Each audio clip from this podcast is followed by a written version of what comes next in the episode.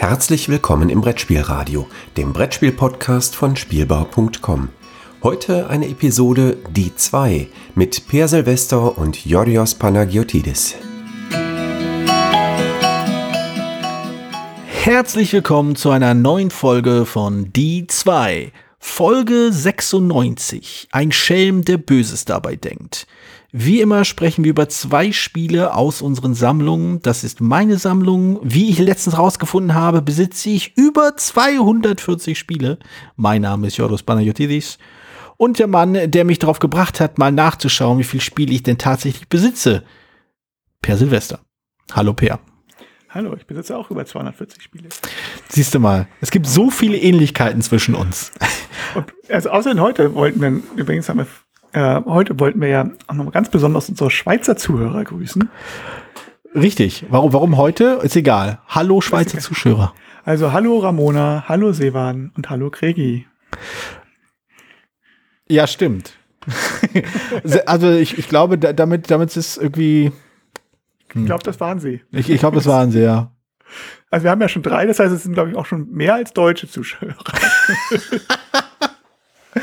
Also ich glaube, wir haben ungefähr äh, dreimal so viele Schweizer Zuhörer, äh, wie wir isländische Zuhörer haben.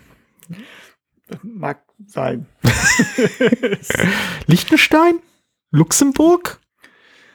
Also ja, Österreich. Ah. Brasilien? Brasilien, weiß ja. es nicht. Ist nicht. Weiß nicht. Hm. Nun gut, wir haben das schon mal geklärt.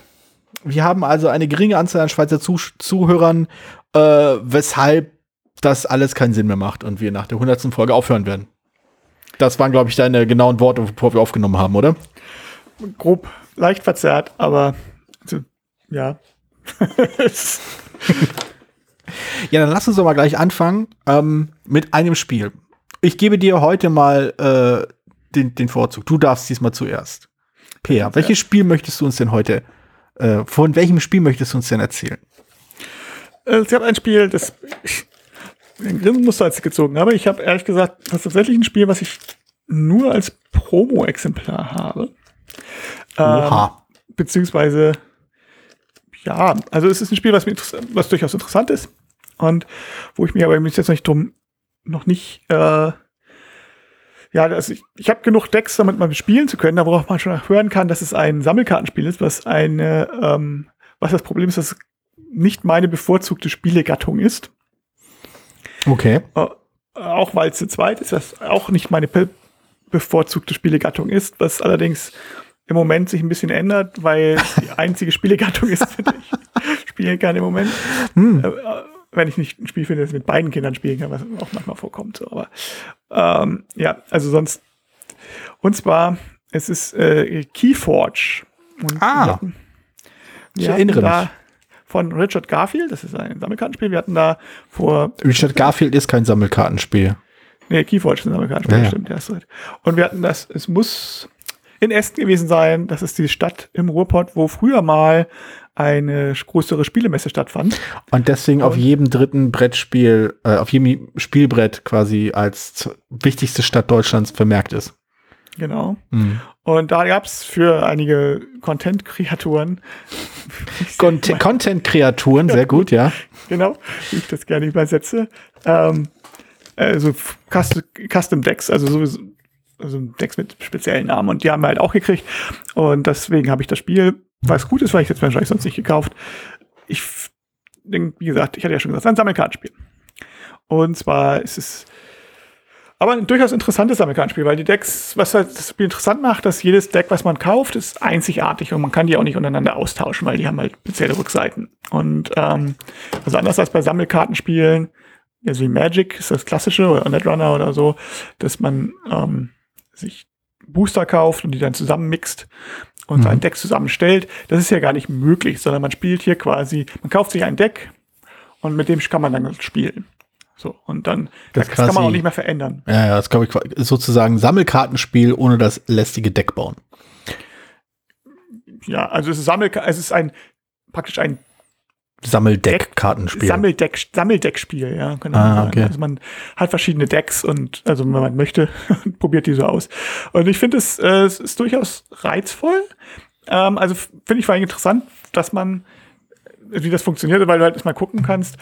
Das, also, lebt halt so ein bisschen von diesem Kinderüberraschungseffekt. Ne? Das hat mhm, sowieso mhm. Deck, also Deckbauspiele sowieso, wenn ich einen Booster aufmache, denkt man sich, boah, hoffentlich ist da jetzt irgendwas Tolles drin irgendwie so, ne? So wie in jedem siebten Eis ist, ist die ist der schwarze Lotus, habe ich gehört.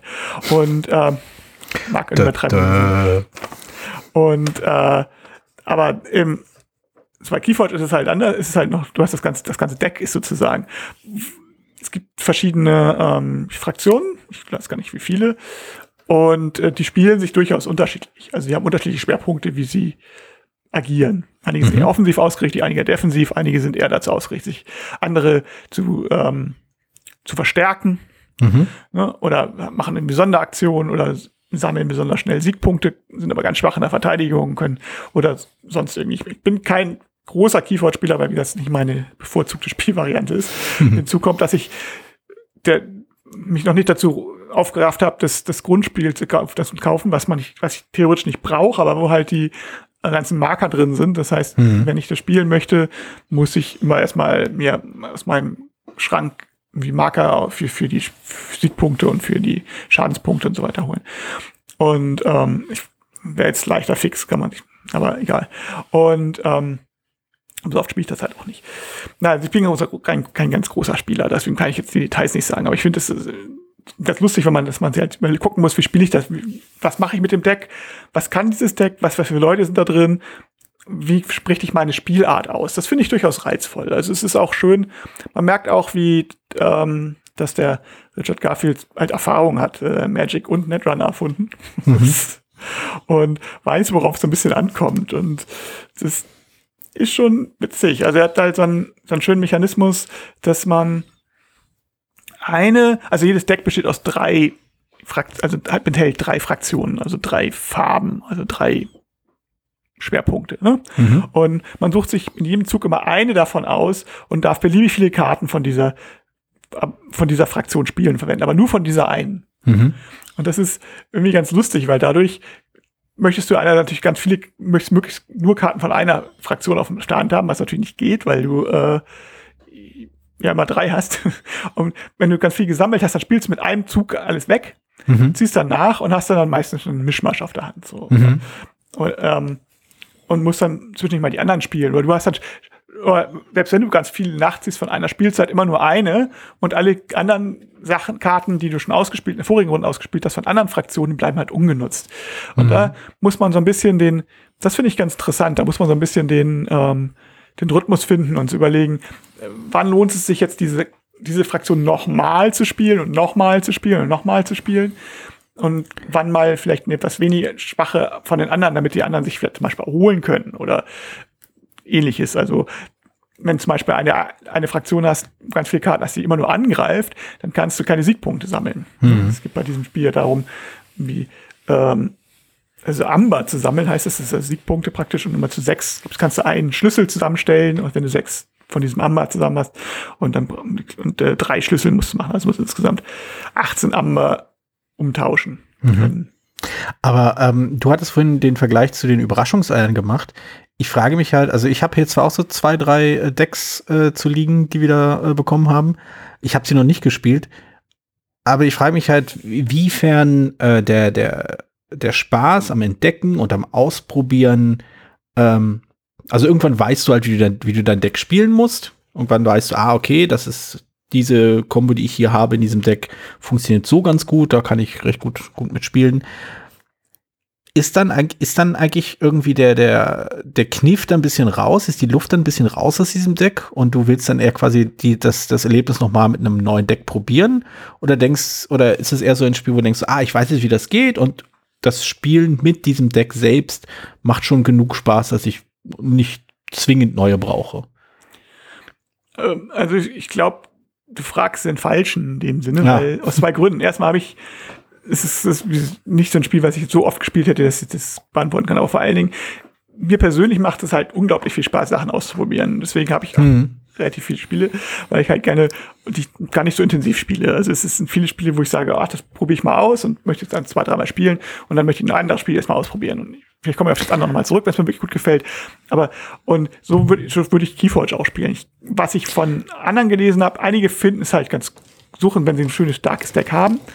Das hat halt schon einen gewissen Reiz, das gegen andere Leute zu spielen, weil die Decks halt sehr unterschiedlich sind. Dadurch, anders als wenn jetzt bei so einem Magic, wo, ich will jetzt nicht sagen, dass alle Magic-Decks gleich sind, aber ich, was man mitkriegt auf einer höheren Stufe, auf einer bestimmten Ebene, ist, ähm, ist, spielen die doch in eine ähnliche Richtung, da gibt es dann so zwei oder drei, ich will nicht sagen fertige Decks, aber so zwei oder drei, wo du sagst, Schwerpunkte, die, die Leute setzen. Mhm.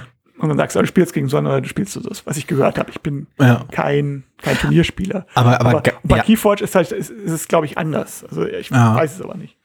Ja, Garfield hat ja auch, also ich, ich, ich, ich habe das bestimmt schon mal in, einem anderen Pod, äh, in einer anderen Folge erwähnt, aber ähm, ich nehme mir immer vor, das nochmal nachzurecherchieren, mal rauszukriegen, wo er denn sie genau genannt hat. Aber ich denke immer nicht dran. Deswegen auch hier nur so halb erinnert. Äh, Garfield hat mal so von fünf äh, groben Charakter, also äh, Spielertypen gesprochen, die so von verschiedenen Dingen angetrieben werden oder um es präziser zu formulieren, äh, deren Verhaltensmuster äh, alle auf unterschiedliche Aspekte des Spiels ausgerichtet sind, weil diese Spielertypen halt daraus den größten Spielspaß ziehen. Ähm, einer der Spielertypen, der mir in, in Erinnerung geblieben ist, war äh, der Spieler, der halt verfeinern will. Der will immer noch genauer, noch präziser, hat eine Hauptstrategie und dann will er sie noch weiter verbessern und noch besser machen. Und der findet sich wahrscheinlich bei bei sowas wie Magic durchaus wieder. Er hat halt irgendwie seine Deckstrategie und guckt so, wie, mit welcher Karte kann ich diese Deckstrategie noch besser machen, noch, noch griffiger, noch schneller, noch wie auch immer. Und äh, Keyforge scheint mir eher einen anderen Typus aufgreifen zu wollen. Und zwar der Spieler, der, das hast du ja auch vorhin schon umrissen, Sachen ausprobieren will der gucken will, was passiert eigentlich, wenn ich das mache. Ähm, und ich könnte mir vorstellen, dass, also reine Spekulation meinerseits, aber wenn ich das so, wenn ich so die Aussagen äh, von Garfield zu diesen Spielertypen vergleiche und dann zum Beispiel seine bekanntesten Spiele nehme, oder jetzt in dem konkreten Fall Keyforge auch, ähm, habe ich den Eindruck, dass das schon irgendwie der Versuch ist, den diesen einen Spielertyp einzufangen, der eben nicht verfeinern will, sondern probieren will. Und der scheint ja durchaus sich darin wiederzufinden, also alle paar Wochen sich ein neues Deck zu, zu holen und rauszukriegen, okay, was mache ich, wie spiele ich dieses Deck? Was passiert, wenn ich dieses Deck spiele? Was passiert, wenn ich diese Karten so und so nutze? Was passiert, wenn ich das so und so, so kombiniere? Was natürlich, sagen wir mal, unter der Marketing-Produktzyklus äh, denke oder wie auch immer, ein gefundenes Fressen sein sollte. Allerdings weiß ich nicht, ob Keyforge nicht auch eines dieser Spiele war, die mittlerweile abgesägt wurden. Ich weiß es ehrlich gesagt auch nicht. Ich glaube, ich, also viele hört man da nicht mehr drüber. Mhm. Es wird nicht mehr viel drüber gesprochen. Ich glaube, wir sind mit der dritten Generation oder so. Dritte oder vierte. Es gibt es auf jeden Fall noch. Ich meine hier, also das Keyforge Worlds Collide, von dem wir unsere Decks ja abgeleitet haben, war 2019. Ich habe eben nochmal nachgeguckt. Und es ist meiner Meinung nach nicht das, nicht das ähm, letzte, sondern es gab mhm. dann auch durchaus welche danach. Also ich kann mir vorstellen, dass jetzt ein bisschen na, mal kurz, äh, der Mars Mutation war 2020, Dark Tidings kommt 2021 oder ist schon raus, ich weiß es nicht genau. Mhm. Also es ist, läuft noch, man hört nicht viel, aber es liegt auch ein bisschen daran, dass die, ich glaube, die, die, die, die, die äh, Sammelkartenspiel-Fans, auch wenn es ein Deck ist, äh, Ecke noch eine eigentlich besondere Ecke von dem, von, von, von der Brettspielszene ist und die nicht mhm. unbedingt überschneidungsmäßig sind, weil sie halt, ja, durch was Zeit und Finanzierbarkeit und auch Intensivierung mit einem, mit einem einzelnen Spiel betrifft, ist halt was, was viele Brettspieler halt machen, die gerne halt ausprobieren, die viele Spiele spielen oder die auch, ja auch dasselbe Spiel oft spielen, intensiv spielen.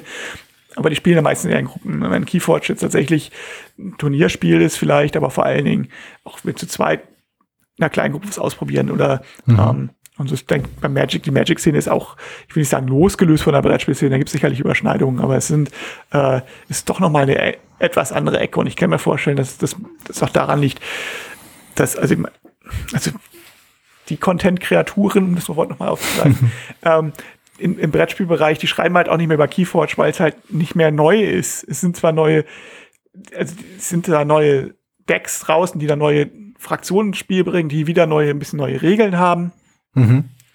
Das macht es aber auch natürlich schwieriger einzusteigen. Ne? Also ja, das macht es wahrscheinlich auch, also das, das, das ist natürlich auch ein interessantes Phänomen. Also dadurch, dass, dass es halt durchaus ein Produkt ist, ein Spiel ist, welches auf verhältnismäßig kurze Halbwertszeit ausgelegt ist. Also du kaufst dir dein Deck, du spielst es zwei, dreimal, bis du es drauf hast und dann lässt du es liegen und probierst dich an einem neuen. Äh, aber wenn dadurch, dass es halt wenig Querverweise gibt, also du kannst halt nicht viel mit dem einen Deck machen, was du mit dem anderen Deck, also du kannst sie nicht kombinieren, wie es beim Deckbau bei Magic halt der Fall ist. Und wenn sich da äh, im Meta bestimmte Dinge entwickeln, dass eine bestimmte Kartenkombination oder bestimmte, wie auch immer, ähm, gerade sehr präsent ist, dann gibt es etwas, worüber du reden kannst. Da gibt es etwas, an dem du dich halt, äh, an dem du knabbern kannst, wo du sagen kannst, ah, okay, diese eine Combo an Karten, die ist irgendwie also die habe ich jetzt auch, die funktioniert ganz gut, aber die ist total anfällig gegen dieses oder jenes. Man denkt halt auf ganz andere Art und Weise über das Spiel nach und setzt sich damit auseinander, während halt Keyforge schon ziemlich ein, in sich geschlossen zu sein scheint. Ja, aber also was ich gehört habe und gelesen habe, ist, dass viele Leute dann tatsächlich Decks gegeneinander ausprobieren und gucken, was ist denn ihr bestes Deck oder sind die mhm. halt, also die sind teilweise auch nicht, nicht transitiv, also das heißt, ähm, um mathematischen Begriffen um mich zu werfen. Also das heißt, äh, A ist, also das Deck A ist, schlägt B, B schlägt C, aber und C schlägt wieder A. Das wäre nicht transitiv. Ne? Also mhm. transitiv heißt, dass wenn A größer als B und B ist größer als C, ist A größer als C. Äh, ne? mhm. Also ein, zwei, dass man die klare Reihenfolge bringen kann. Und ja. bei Keyforge nicht unbedingt der Fall, weil die unterschiedliche Schwerpunkte haben. Es gibt Decks, wohl, die sind deutlich schwächer und einige Decks sind wohl tatsächlich ein bisschen besser als andere. Und das muss, aber es gibt halt viele Decks sind so gegen diese Art von Decks und dieses, das Deck gut und das, das, das. Und ähm, dass dieses Ausprobieren und gegeneinander spielen macht den Leuten wohl Spaß oder zumindest das. Das kann ich mir auch durchaus vorstellen, aber das ist halt die Sache, du kannst halt. Ich glaube auch, es ist, es ist irgendwann endlich. Ich denke, es ist nicht so wie bei Magic, ich, dass man, dass es ja, Magic ist jetzt ja schon seit, ist jetzt fast 20 Jahre, äh, 20 Jahre alt, ne? 91, mhm. glaube ich, Bestimmt. rausgekommen. Ja. 90 oder 91 müsste es sein. Ja, und das, das, ja, das sind ja schon fast 30. Ja, stimmt, 30 Jahre.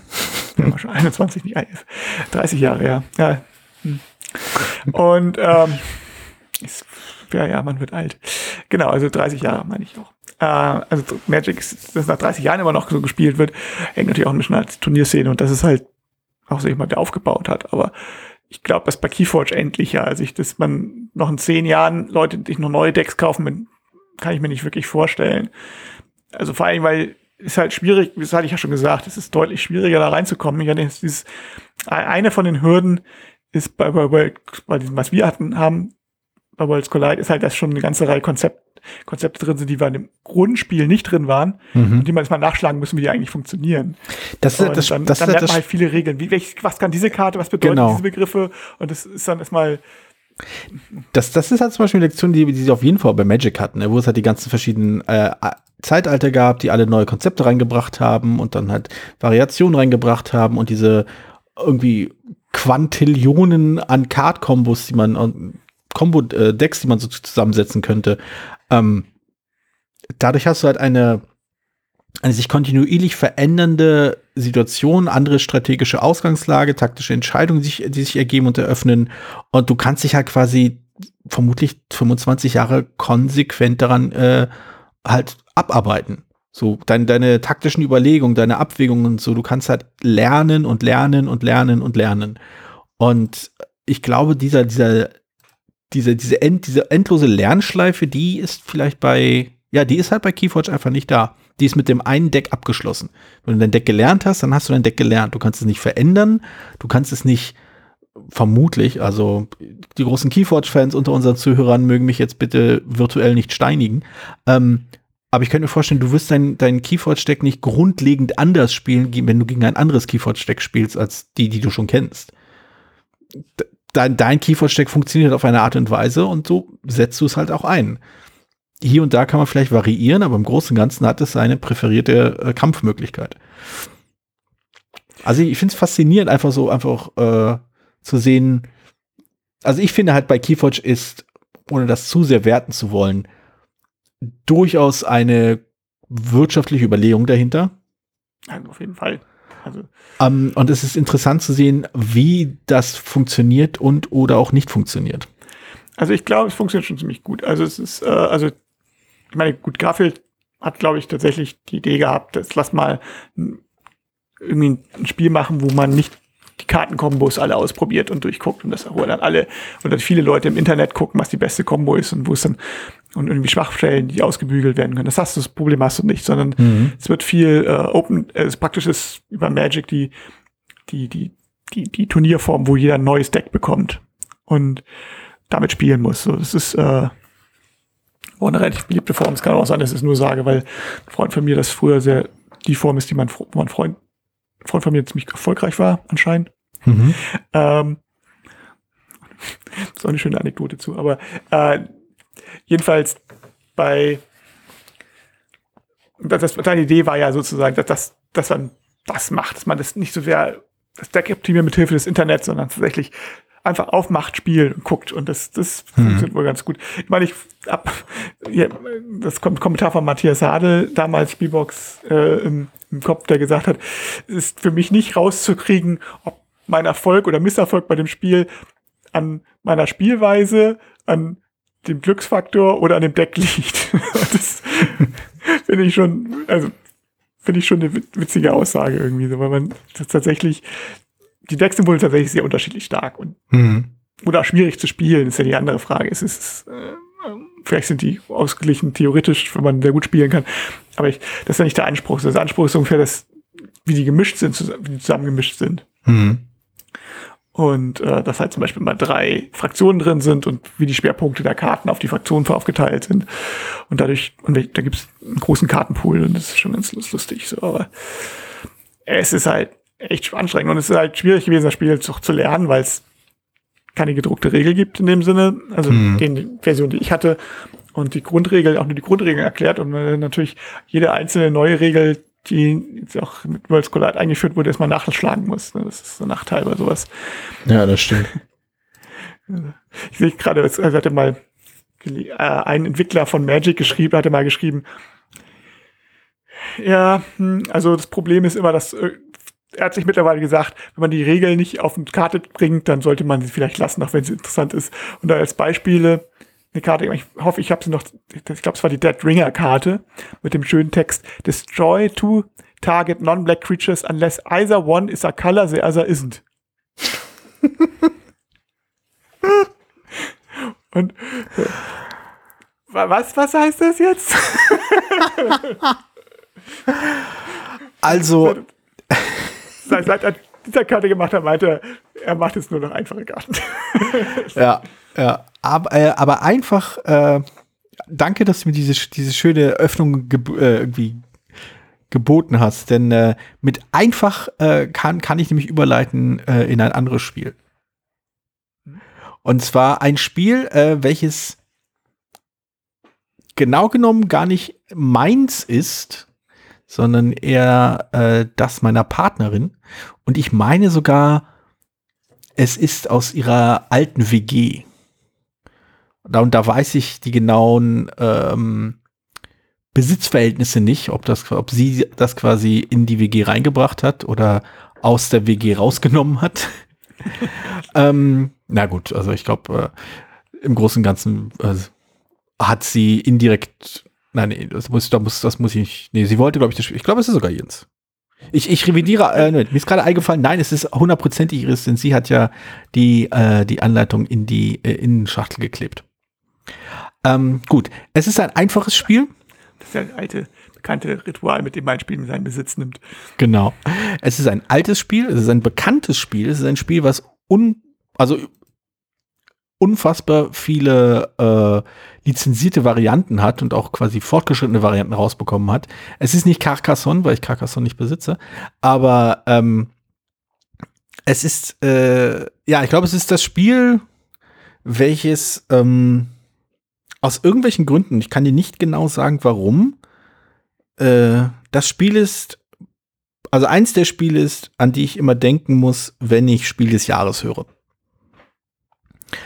Äh, es ist äh, ein, ein Kind, es, es ist ein Familienspiel es, äh, und äh, ich überlege, ob, so, ob ich noch irgendeine völlig belanglose Eigenschaft des Spiels erwähnen sollte, bevor ich sage, welches Spiel es ist. Äh, nein.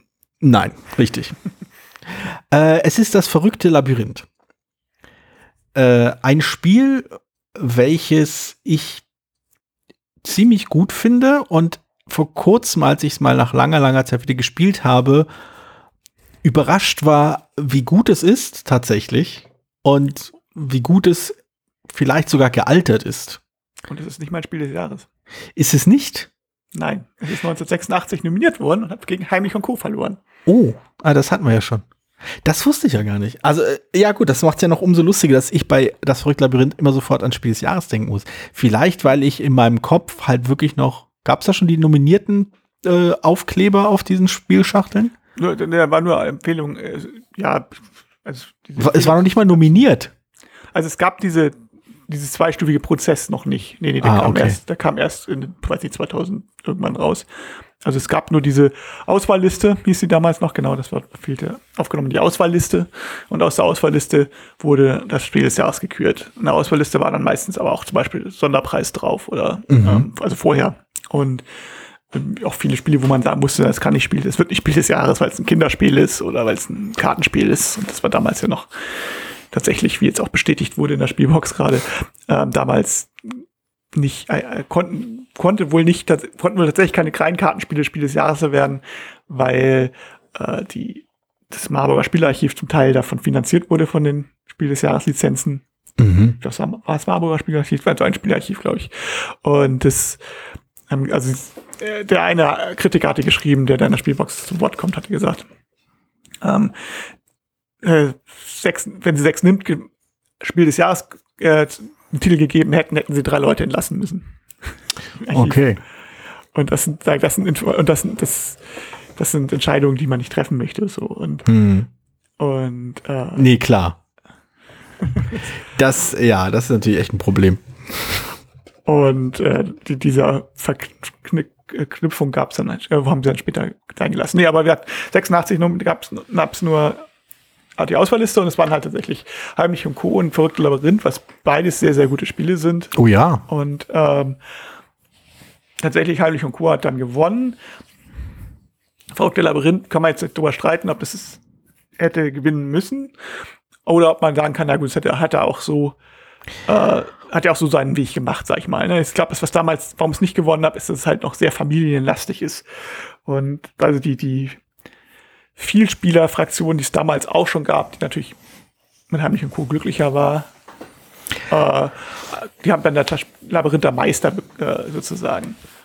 Also das habe ich nicht gespielt, muss ich sagen, Labyrinth der Meister. Gut.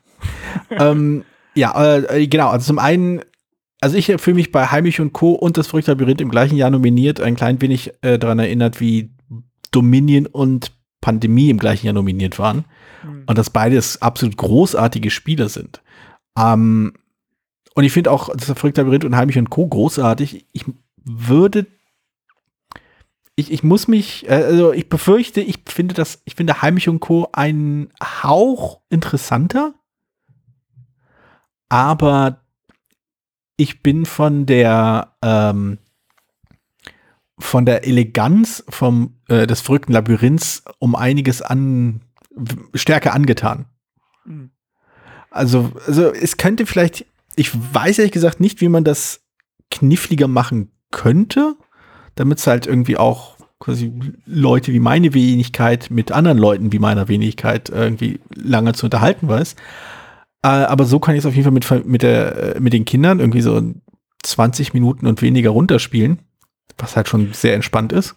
Also ich, wir sind damals damit aufgewachsen und die, wir haben tatsächlich, wir haben beide Spiele viel gespielt, äh, aber das verrückte Labyrinth noch sehr viel deutlich häufiger. Also Mhm. das war unser Favorit. Äh, ob ich jetzt persönlich es besser, muss ich sagen, ich habe das verrückte Labyrinth echt lange nicht mehr gespielt und Heimlich und Co. auch nicht. Also insofern Ah. fehlt, also ich, beide schon ewig nicht mehr gespielt. Insofern müsste ich beide noch mal spielen, um mir zu sagen, was ich jetzt heute besser finde. Das kann ich gar nicht mehr sagen. Also es ist, Mhm.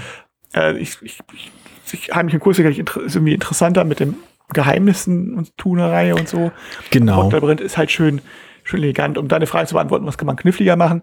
Also was die, dass das Labyrinth der Meister halt anders macht, bei Verrückte Labyrinth, oder andersrum, bei Verrückte Labyrinth war der Vorwurf, und ich weiß, es ähm, jetzt nicht aufregen, Georgos, ne? Ich versuch's. Es war, es, es war halt durch die Auftragskarten etwas zu glücksabhängig. Und, ähm, Alle feuern! Alle feuern! Die dürfen nie wieder in die Nähe eines Spiels oder eines Spieleverlages. Die sollen bis an ihr Lebensende Wandmalereien in Höhlen begutachten und raten, was davon als Spiel ist, das ihnen besser gefällt. Aber nein, ich habe, ich, ich versuche ruhig zu bleiben. Nein, also ähm, Blutdruck und so, ne? Nein, also die, Genau. äh, also das war, glaube ich, der Haupt, also ich, im Nachhinein würde ich vermuten, dass das der Hauptwurf war, anders ausgedrückt. Also ich habe ja 86, da war ich zwölf. also insofern habe ich damit noch keine allzu viele, nicht allzu viele, war ich noch nicht allzu aktiv in der Spieleszene. Wie, da hast du nicht schon deine ersten zwei Spiele veröffentlicht? Nee, noch nicht. Nein, aber wir haben natürlich nach, im Nachhinein Artikel gelesen über, über verrücktes Labyrinth und Sekundärliteratur quasi. Ah. Und, und vor allem auch dann spä- später äh, das Labyrinth der Meister kam irgendwie zwei Jahre später raus, glaube ich. Mhm. War dann für Sonderpreis Schönes Spiel nominiert. Weiß ich, ja, also war, sah ganz gut aus für damalige Zeit. Ich weiß nicht mehr, ob es tatsächlich kann, aber so, also aus heutiger Sicht, wenn man würde glaube ich, Sonderpreis Schönes Spiel nicht mehr gewinnen. Nicht, weil es hässlich ist, sondern weil es einfach jetzt Standard geworden ist, was es damals Ja. hat. Also der Hauptunterschied, es gibt zwei Unterschiede, wenn ich das richtig im Kopf habe. Das eine war, dass der Hauptunterschied war, dass ähm, es irgendwie 24 Sachen gibt zu erreichen gibt und man arbeitet die nacheinander ab. Also Mhm. erst und jeder kann alles, also jeder kann immer das aktuell erfüllen. Ne? Also das erst macht man Nummer eins, dann das zweite macht man Nummer zwei und so weiter und so weiter. Also wenn das erfüllt ist, darf Nummer zwei gemacht werden. Mhm. Und es gibt auch entsprechend viele Siegpunkte. Also das erste zu erreichen gibt einen Siegpunkt, das zweite zwei, das dritte drei. Also wenn ich jetzt zum Beispiel das, das, zwei sofort, das erste sofort erreiche und du kannst das zweite sofort erreichen, dann hast du halt zwei Punkte gemacht, nicht einen. Mhm. Das, ist, das ist jetzt nicht dramatisch, weil, ähm, aber es ist halt so eine Timing-Frage. Mhm. Man möchte ja entsprechend natürlich die höheren besser haben. Ich glaube, so war das mit den Punkten. Aber es, entscheidend, es gab keine individuellen Aufträge mehr, sondern es war dieses Auf. Und damit das auch funktioniert, so und, ähm, und man war gerade mit mehr, mit mehr, mehr Leuten, ist halt schwierig. So, ich nicht, wenn ich kann es jetzt nicht nehmen, also nicht, bewusst nicht nehmen, aber ähm, ob man weiß, ob ich dann das nächste überhaupt rankomme. So, ne? Also Ja. man auch nicht mehr abwechseln, sondern ja alle vier. Dafür gab es dann irgendwie, äh, hat jeder, ich muss jetzt lügen, sogenannte Zauberstäbe gehabt, ich weiß nicht wie viele. Mit denen durfte man, glaube ich, einen Doppelzug machen, wenn man dran war. Ich glaube, Mhm. ein oder zwei. Also musste die, musste man in der richtigen Moment einsortieren, dass man sagen kann, ah, jetzt kann ich in einem Zug mit dem, mit dem, kann ich sozusagen zwei ab, abgrasen. Und du hattest, jeder hatte noch, eine- genau, jeder hatte noch einen Geheimauftrag. Und wenn er die, ich, die besonders viele, die noch mal extra Punkte gebracht haben, glaube ich, oder in der Kombination Bonus oder so. Also der sagte, ich wollte jetzt unbedingt, möchte ich so mal sieben haben. Mhm. Sieben, neun und elf oder so. Die bringen mir noch besonders viele Punkte oder einen Bonus. Mhm. Und ich fand das nicht so gut wie das Original. Also ich muss sagen, dass mir, äh, dass dieses, das, also es, die meisten Leute fanden es besser, als er noch besser, also in der Spielbox, zumindest die meisten Leute, von denen man weiß. also, die, also in anderen Worten, die damals schon, also zum Beispiel für die Spielbox geschrieben haben oder so, oder, Bücher, oder ähm, die später Bücher über die Verrückt geschrieben haben und die haben immer gesagt, das gefällt besser mir, weil das ähm, taktischer ist und so, aber ich, Das ist so ein Unsinn.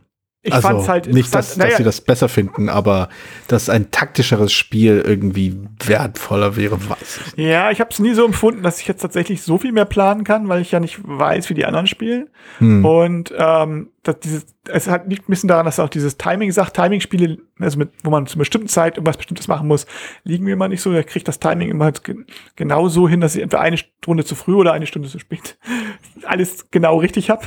Mhm.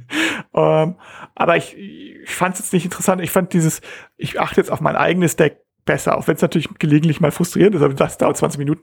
Das Einzige ist halt, dass man eventuell, wenn man, wenn die anderen jetzt gemein spielen wollen, nicht blockieren. Das, aber es ist. Also- Aber pff, ich weiß auch nicht, ob das jetzt tatsächlich. Ja, das Reizvolle negativ fand ich. Ich fand's nicht, ich fand, also ich fand, dass das Labyrinth der Meister fand ich jetzt nicht. Ist Geschmackssache, sage ich mal, natürlich, klar, aber äh, also ich es hat sie nicht umsonst, hat das andere sich durchgesetzt. Das Labyrinth der Ringe, um nochmal kurz zu sagen, gab es auch noch, aber Mhm. das ist halt tatsächlich noch schwächer. ähm, also die Ringe sind ganz lustig, weil man mehr Wege ergeben, aber das hatte halt so, dem, da mal gegeneinander konnte man kämpfen, dass das im Prinzip Schere, Stein, Papier war. Mhm. Was nur deswegen lustig war, weil man jeder tatsächlich eine, eine Plastikschere, ein, ein Stück Papier und einen kleinen Stein hatte und man sich ausgesucht hat, was man Aber ähm, äh, passt zum Spielerischen nicht, weil es dann darauf hinausläuft, wer spielt besser Schere, Stein, Papier. Ja.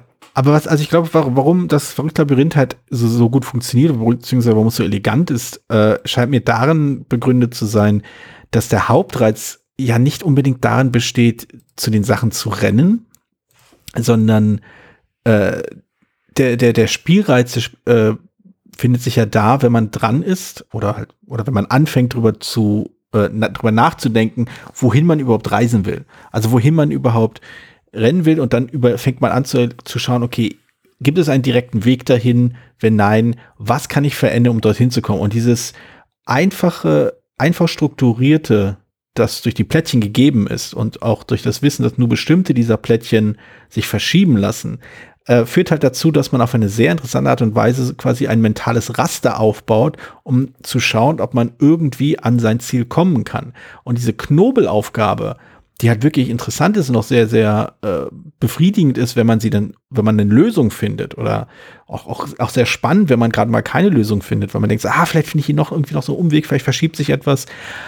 Die wird halt nicht aufgewertet, äh, wenn ich weiß, was mein nächstes, also wird halt nicht aufgewertet, wenn andere Sachen des Spiels äh, schwieriger werden. Also es wird nicht interessanter, wenn die Punktevergabe der äh, irgendwie komplizierter wird. Es wird nicht interessanter, wenn man Doppelzüge machen kann. Also nicht nennenswert interessant, das wird halt ein bisschen, vielleicht ein bisschen einfacher. Ähm, und verschiedene andere Sachen. Also nichts davon fügt sich quasi, konzentriert sich darauf, was das Spiel reizvoll macht im Sinne von, was das Spiel, was halt Spielfreude verursacht. Und das ist eben gerade nicht, also der, der Wettbewerb und der Wettstreit und der Wettlauf gibt zwar die Rahmenbedingungen vor, aber das Spannende am Spiel ist halt das Knobeln, das man halt macht. Und jetzt gelingt ich das Ärger, wenn jemand, ah, du hast meinen tollen Weg verbaut, äh, oder wenn man jemand anderen ärgern kann. Und das, äh, also ich glaube, das, also das ist vielleicht einfach das, das äh, kleine Geniale an diesem Spiel, dass diese Aufgabe konkret und klar ist und man gerade, das merke ich ja gerade bei den Kindern, wie sie halt, wenn sie, wie, wie sie halt Stück für Stück älter werden, mehr verstehen, das Spiel besser verstehen und auch die logische Herausforderung, die, an sie, äh, die ihnen gestellt wird, Stück für Stück besser verstehen und daran halt wachsen. Und das ist ja faszinierend, diese Veränderung von, von, von Wegen ist ja mhm. das, was spannend ist. Deswegen finde ich zum Beispiel, dass das Kartenspiel, das es auch noch gibt, ähm, nicht so gut gelungen, weil da bauen sich nicht so große Wege auf in der Regel. Mhm. Also es baut ein Raster und dann wird man mal einen Weg gefunden, dann wird er abgebaut. Dadurch entsteht, dadurch wechselt sich auch was, aber ich, also ist das vielleicht zu dynamisch, ist fast zu wenig. Ich habe gerade überlegt, wenn man das es gibt tatsächlich ein Spiel mit veränderlichen Wegen, bei dem man was, was für was sozusagen quasi der geistige Nachfolger wäre von Verrücktes Labyrinth für Erwachsene oder für Kenner oder Labyrinthermeister. Nämlich Sato Arepo Tenet Opera Rotas. Ah, das ist wahr, das ist wahr. Und ich habe, ich erinnere mich noch dran, dass, äh, ich weiß nicht, ob es mir so erklärt hat, aber diese Assoziation hatte ich tatsächlich irgendwann mal. Also, Groß, da, da haben wir sogar eine Folge zu. Ja, aber ich habe sie gerade nicht aus Grau, im Kopf. In grauer Vorzeit. In grauer Vorzeit. In grauer Vorzeit. Äh, 10, Folge 10. Folge 10. Ja, ein sehr, sehr schönes Spiel. Ah, das. Ah, da habe ich wieder Lust drauf jetzt. ja, genau. Nee, das, das stimmt. Genau das. Also, äh, absolut. Auch da beändern sich die Wege. Auch da geht es darum, dass wie, wie kann ich, es ist auf ein ganz anderer Mechanismus natürlich, ist nicht mhm. dieses Schiebemechanismus, aber es ist ein, es, es verändern sich ganz dynamischen Wegesystem und das finde ich, das finde ich faszinierend. Das hat schon irgendwie, ja, man hat halt, also was, was bei Computerspielen immer so ein bisschen ist, wenn man so da plötzlich sich was verändert oder sowas. Mhm. Kann, das hat man bei Brettspielen ja selten, weil Brett in der Regel nicht so dynamisch ist. Und äh, deswegen macht es, glaube ich, besonders viel Spaß bei Spielbrettern, wenn die die Topologie so, so rapide ändern. Also auf eine berechnete Art und Weise, wenn sie jetzt natürlich einfach nur sagen, jetzt irgendwas gewürfelt oder so. Aber wenn irgendwas, was sich dreht und dadurch ändert sich was und ähm, oder das finde ich, finde ich, finde ich immer spannend, mhm. wenn man das ein bisschen beeinflussen kann, wo man, wo der Weg ist. Ein anderes ähm, Spiel, wo der Spielplan sich ändert, ist Territorium. was auch mal anders hieß und so. Also das Spiel selber ist jetzt nicht so super, aber es das hat ein ganz dynamisches Spielbrett, äh, was in die dritte Dimension vor allen Dingen äh, mhm. ändert. Also man ständig auf und abbaut und ich muss dabei immer an ähm, das alte Computer, was ist mittlerweile ein alte Computerspiel Flying Carpet denken. Ich weiß nicht, ob es irgendjemand noch kennt. Ich glaube schon. Und da, da gab es auch mal so, dass man zwischendurch mal plötzlich ganz tiefe Senke entsteht oder ein ganz großer Berg durch Magie so. Mhm. Ne? So ein ganz großes dynamisches Spiel ist es. Und das so ähnlich sieht es auch bei Territorium auf, wenn man das spielt. Plötzlich entsteht, da wo eben noch ein Berg war, ist plötzlich eine Senke oder das ein Hang oder sowas. Mhm. Das Spiel selber, wie gesagt, mäßig, aber es ist ähm, diese Dynamik ist toll und das, das hat noch mal einen eigenen Reiz und das ist eine Sache, die selten ist. In Alaska habe ich mal drüber geredet, äh, was auch kein gutes Spiel ist, aber ähm, einen schönen, schönen topologischen Spielplan, der sich durch durch Eis, äh, durch, durch Eisfelder sich ändert und ähm, was allein schon deswegen ist, ist wert ist, irgendwie nochmal ausgegraben und verbessert zu werden. und ja, das, das glaube ich, macht diesen Reiz aus von Verrücktes Labyrinth. Das ist 1986. Das sind ja. 35, weiß nicht, 35 Jahre. Äh, das ist ewig. Die haben, glaube ich, schon mehrere, haben schon mehrere Jubiläumsausgaben gehabt und also ich meine, die, die hier so. bei uns im Schrank steht, ist in der Tat äh, die aus 86. Ah, ich sehe es gerade. Warte mal, ich, ich fische es mal eben raus. Ha, jetzt doch, ich habe jetzt mal nachgeschaut. In der Tat, hier ist auch die, äh, das, das Spiel des Jahres aufgenommen in die besten Liste 1986 drin. Also ich gehe mal davon aus, dass es ungefähr aus der Zeit war. Ähm, ja, muss, weil, kleiner Fun Fact, diese konnte man, glaube ich, nur maximal zwei Jahre drauf kleben. Genau. Pöppel also, durfte man immer, also muss sagen mal Lizenzen zahlen. Ne? Der ja. Pöppel hatte keine Altersstufe. Die Sonderpreise waren, glaube ich, sogar auch vom Dauer her limitiert, aber auf länger, fünf Jahre oder so, ich weiß nicht mehr genau. Aber die aufgenommene Auswahlliste maximal zwei, um damit zu verhindern, dass 70.000 auf Spiele mit Aufklebern mhm. im Handel sind. Genau, also das ist wirklich eine der, der ältesten, also der, der ältesten Auflagen und nicht der ältesten, aber eine der alten Auflagen noch, mit den schönen quasi handgezeichneten Illustrationen. Ähm, ich habe immer wieder überlegt, ob ich mir eine Neuauflage holen will, um es ein bisschen zu aktualisieren. Aber irgendwie kann ich mich nicht dazu durchringen, denn ich mag diese alten klassischen Holzpöppel, die da drinne waren. Ich mag die leicht, ja, die, der, der Zeichenstil, der halt, ich glaube, so in fünf Jahren äh, Kult-Retro ist, jetzt einfach nur schön alt aussieht. Ähm, ich will mal behaupten, ich sage auch, also mit Nostalgie hat das nichts zu tun, überhaupt dass nicht. Die, dass die neuen Ausgaben jetzt auch nichts besser machen. Also ich habe noch die, doch die Ausgabe noch ohne, also doch die Ausgabe, die erste Ausgabe, mhm. ähm, also ohne Aufkleber tatsächlich. Ja, das ist ja nicht aufgeklebt, das ist ja aufgedruckt hier. Also ja, noch ohne Druck, ne? Also die, mhm. die bevor das mit was ich mir nicht auf die Fahnen schreiben kann, weil meine Eltern das ja gekauft haben. Also ich kann jetzt nicht sagen, oh, das war, war ich aber clever damals. Ho, ho, ho. Ich wusste damals schon Zeit, stand voll im Zeitgeschehen. Ich wusste Nein, damals schon, wie gut dieses Spiel ist. Genau. Nee, ich glaube, ich glaube sogar, es war damals, dass meine Eltern das auf der Messe gekauft haben, nicht in Essen, sondern du und deine Welt in Hamburg, was, mhm. wo es halt eine Halle gab mit Spielzeug. Ich weiß gar nicht, ob es die Messe noch gibt. Und ähm, kann sogar sein, dass sie das damals da so gekauft haben, mir zum Geburtstag zu schenken oder was, keine Ahnung. Jedenfalls, ist, das weiß ich, wüsste ich jetzt nicht mehr, aber das, äh, so. Und die neuen Ausgaben, ich habe mir aber mal angeguckt, ich glaube, die sind, sind genauso, sind halt grafisch ein bisschen verändert, aber halt auch nicht so stark. Und wir sagen, die Auf Ausgabe nicht kaputt ist oder die Karten nicht, nicht abgeranzt hm. sind oder so, kann man sich das durchaus braucht man, braucht man nicht aktualisieren. Also das wäre vielleicht der einzige Grund jetzt, wenn jetzt die Karten gezinkt werden oder kaputt werden, dass man sagen kann, okay, jetzt gradet man mal ab. Aber ich glaube, das ist jetzt nicht nichts nicht notwendig bei das Volklabyrinth. Also genau. die Ausgaben sind alle sehr ähnlich, aber wie ich schon sagte, und alles, was so an Sonderausgaben sind und Nachfolge kam, fand ich alles nicht so, nicht so gut wie das, wie das Original. Ich gab auch noch was 3D-Labyrinth oder für Kinderlabyrinth, da weiß ich die Unterschiede nicht. Äh, aber die sind auch eher marginal und sind auch alle schon Ja, ich weiß nicht. Also ich, äh, ich finde es halt echt wirklich, es ist ein, ist ein schönes rundes Spiel. Ich muss sagen, ich, also irgendwie jahrelang haben wir das quasi hier in der Sammlung gehabt und das war dann eher ihr Spiel und nicht mein Spiel. Und da habe ich mich irgendwann durchgerungen und sagen, ja, meinetwegen können wir auch mal spielen. Und musste dann doch entdecken, ah, das ist, das ist schon gut. Das ist halt, das ist einfach gut. Da kann man wenig dran aussetzen. Rundes Design, ne? Ähm, Obwohl es so eckig ist, ne? ja, genau. Und Max Cobbett hat den Mechanismus ja noch in zwei, drei anderen Spielen verwendet. Hm. Also diese Schiebe, diesen Schiebemechanismus. Natürlich auch ein anderer dann auch benutzt. Es war jetzt nicht, dass er den jetzt erfunden hat. Ich weiß nicht, ob es davor schon Spiele gab mit dem Mechanismus.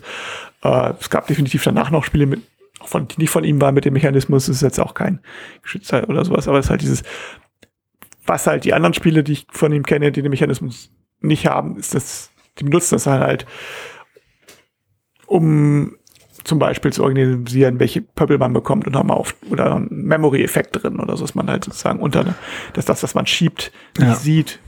Ah, das, Aber das- das, ja, das braucht man Aber auch alles gerade, nicht. aber gerade diese Wege, Mhm. die, die, das, was ich vorhin meinte, das ist was, was eigentlich ein gut, cooles System ist. Ich meine, wo viele auch, auch Dungeon Crawler oder sowas, glaube ich, äh, auch, auch so chaotische wie Wismar oder sowas, ein bisschen von zehren, dass, dass, dass, dass dieses, dass der Spielplan sich verändert, indem Ja. Mauern dazukommen oder weggehen. Ja. Das gibt's tatsächlich wenig. Und vor allen Dingen wenig im, also im Familienbereich auch Mhm. und, und im einfachen Spiel, was halt immer mit komplizierten Regeln verbunden ist und oh, was passiert, wenn man sich einmauert und was weiß ich, ne? Mhm. Und was soll man da überhaupt in diesem Labyrinth oder was, was ist das Ziel? Und das, das glaube ich, vielleicht, was er so gut hingekriegt hat, dass er dann einfachen Mechanismus, der klar ist, wo der nicht viele Regeln erfordert, der, wo jeder weiß, was zu tun ist, Mhm. das verbunden, also die Verbindung des Mechanismus, und ich glaube, länger drüber nachdenke, ist das, glaube ich, die, wo die eigentliche Genialität des Designs liegt. Mhm. Ja, das ist halt der Kern, ne? Und wenn du, wenn du den halt hast, dann äh, wird es halt durch, durch Zusätze, durch Veränderungen einfach nur so ein bisschen verwässert. Das ist halt quasi ja, ein Mechanismus. Also wenn, wenn man halt ein Spiel hat, das auf einem, auf einem Kernmechanismus basiert, dann muss man schon sehr, sehr, sehr, sehr viel überlegen, was man dazu packt, um das Spiel eben nicht doch nicht zu verwässern. Behaupte ich Also- jetzt mal so als, als These in den Raum hinein. Ich meine, hier muss man, muss man tatsächlich sagen, dass er hier auch zwei Mechanismen zusammenbringt, die, nämlich einmal diesen Schiebemechanismus und den Mechanismus des, des Laufens und des Ziel, also Hm. irgendwo hinlaufen, wo man hinläuft. Und also dass, dass diese beiden, dass man halt irgendwo im Labyrinth bestimmte Felder erreicht, die durch einen Kartenstapel durchgezogen sind. Das ist ja auch ein Mechanismus. Und dieses, also dass man, wenn man den Schiebemechanismus erfunden hat, kommt man nicht unbedingt darauf, dass man daraus ein Labyrinthspiel macht, wo man diese Ziele erläuft, die man nacheinander abarbeitet. Also es ist kein so ein Ding, wo ich sagen würde, das schreibt sich von selbst, was mal super ist, wenn das passiert. Wenn man sagt, ah, ich habe die Idee und jetzt weiß dann, der Rest des Spiels ergibt sich. Das zeigt immer, dass es ein gutes Design ist, also ein elegantes Design. Sondern hier mussten zwei Sachen zusammenpassen. Und das ist, das ist, glaube ich, was das so zeitlos macht, dass, dass diese beiden zusammengefunden wurden. Das ist wahr. Gut, apropos zeitlos, wir sind unsere Zeit jetzt auch los. Ha, ha, super. Bester Witz der, des ganzen Podcasts mit Abstand. Also nach oben. Ähm, Ja. Gut. Ähm, ja, ich glaube, äh, wir hatten jetzt äh, zwei Spiele, die Leute vielleicht kennen. Also auf jeden Fall, ja. Also das eine ist schon ein Klassiker, das andere will noch einer werden und er hängt sich zumindest an einen Klassiker an. Na dann, Magic. Ne? Also insofern. das läuft. Nun gut, dann äh, wünsche ich dir ein schönes Wochenende und äh, wir sprechen uns am Montag. Bis dann. Tschüss. Vielen Dank, dass du diese Episode Brettspielradio Die 2 gehört hast. Falls du dich mit uns austauschen möchtest, dann findest du uns auf Twitter. Peer unter König von Siam, Jorios unter Joe Dizzy und Jürgen unter spielbar.com. Außerdem gibt es eine tolle Community rund um das Beeple Brettspiel Blogger Netzwerk. Hier nutzen wir Slack, eine kleine App für den Austausch mit Hörern, Lesern und Zuschauern. Falls du ebenfalls dazu stoßen möchtest, sende einfach eine E-Mail an info@spielbar.com, dann senden wir dir einen Einladungslink zu. Bis bald, wieder hier bei Brettspielradio die 2.